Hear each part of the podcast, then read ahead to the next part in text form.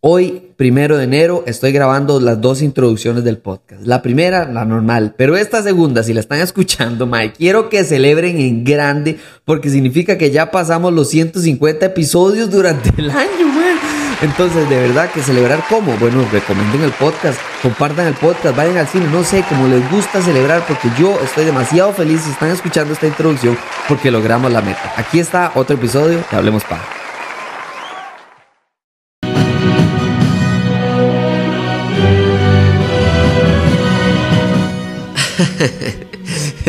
de verdad que no podía, no podía empezar esta, esta serie de películas sin hablar específicamente de la música.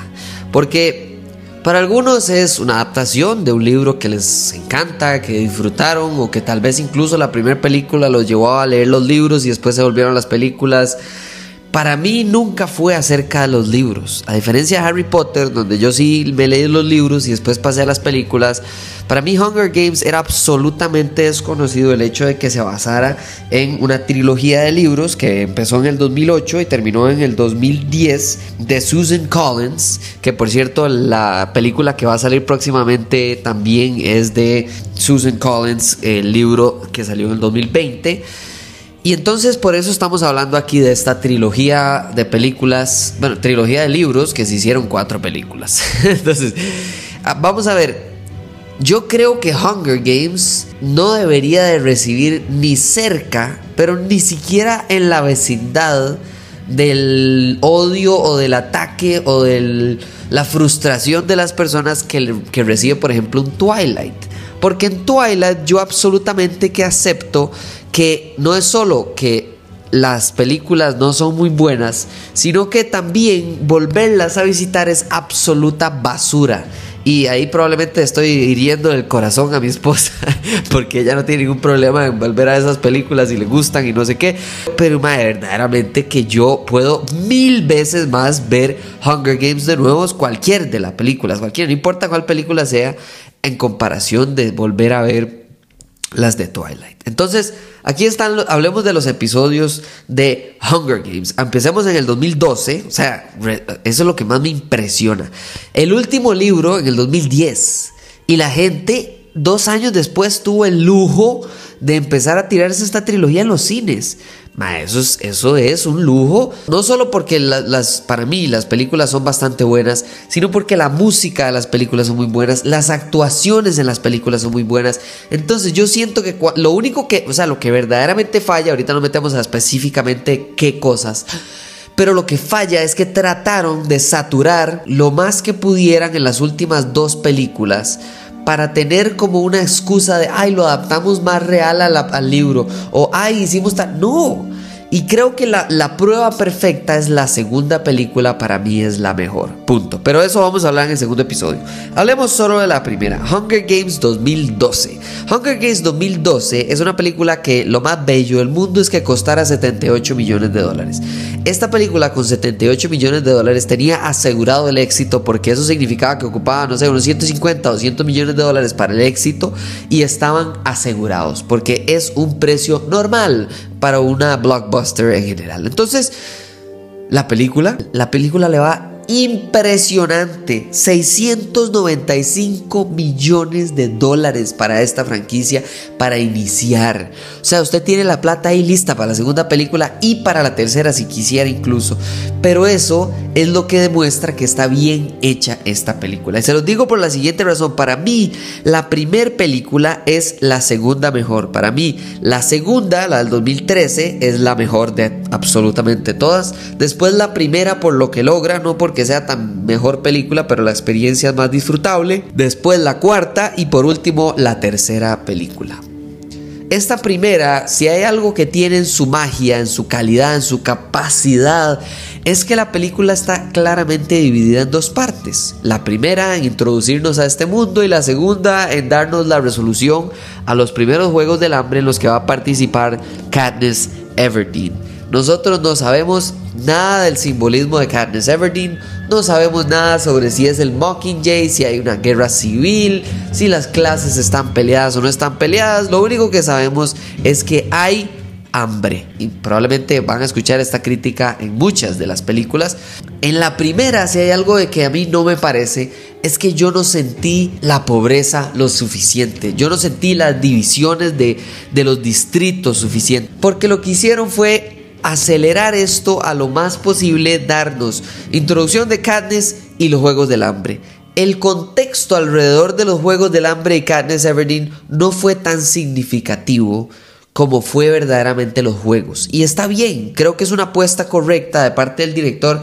Eh, que por cierto, el director de esta película es interesantísimo el hecho de que sea Gary Ross, porque Gary Ross no es que es un más desconocido, pero el hecho de que pasara de una película de un caballo, que creo que es con Toby Maguire, esa, bueno, bueno, la del caballo esta, que tiene Gary Ross, a pasar a una película, una adaptación de uno de los libros, de una trilogía de libros sumamente exitosa con muchas expectativas encima. O sea, sí ves que no tenía las expectativas, pero ni en un, pero ni en una pata de lo que tenía claramente Hunger Games todo el rato que él estaba en preproducción, en producción y demás. Además, como algo muy interesante, me pareció graciosísimo que Jennifer Lawrence en esta película fue una la primera vez que ella acepta públicamente que recibió mucha plata por una película.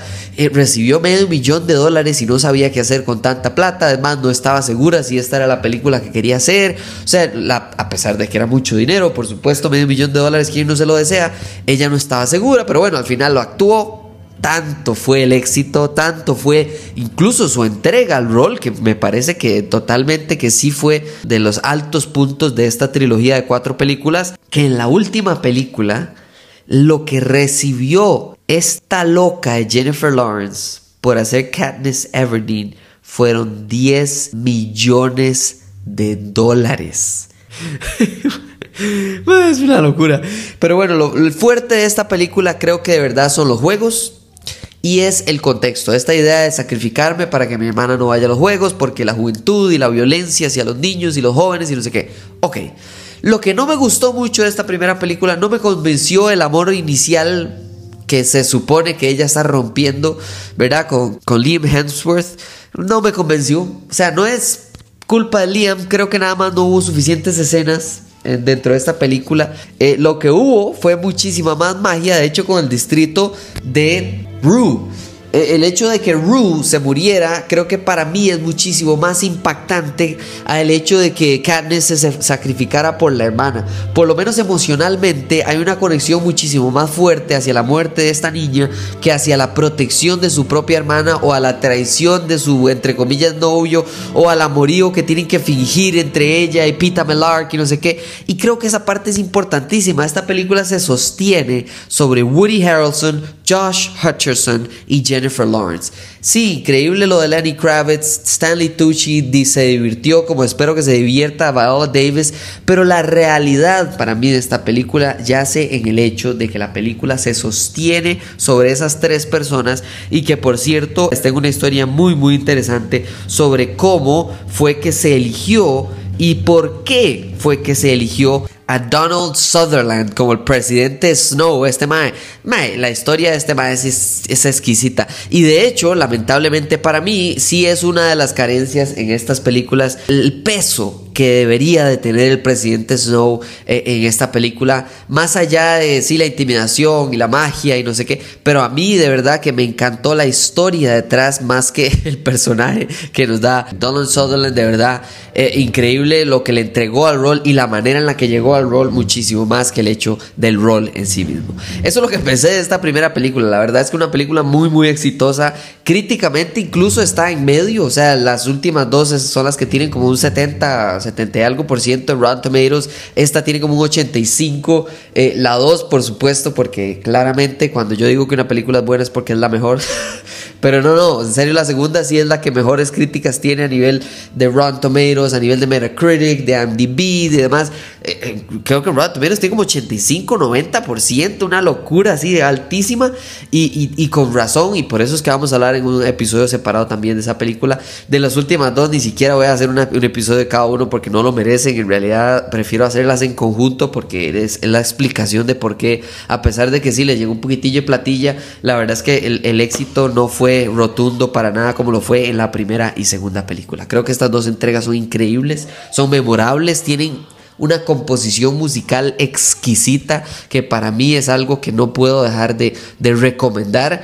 Y al fin de cuentas, Ojalá que a ustedes les haya gustado estos episodios porque se viene toda la trilogía para poder estar al día con The Ballad of the Songbirds and Snakes, que es la película que sale este año. Muchísimas gracias por escuchar este episodio, por escribirme a Roa, Hablemos Paja CR, participar en las rifas que he tenido en los últimos días. De verdad que les agradezco muchísimo y espero traerles muchísimo más de rifas y invitados especiales y un montón de gente que de verdad que quiero que eh, el año se cierre con sorpresas, pero especialmente que siga adelante el otro año igual de fuerte que este. Muchísimas gracias por escuchar este episodio, por recomendárselo a todo el mundo y nos hablamos en la próxima. Chao.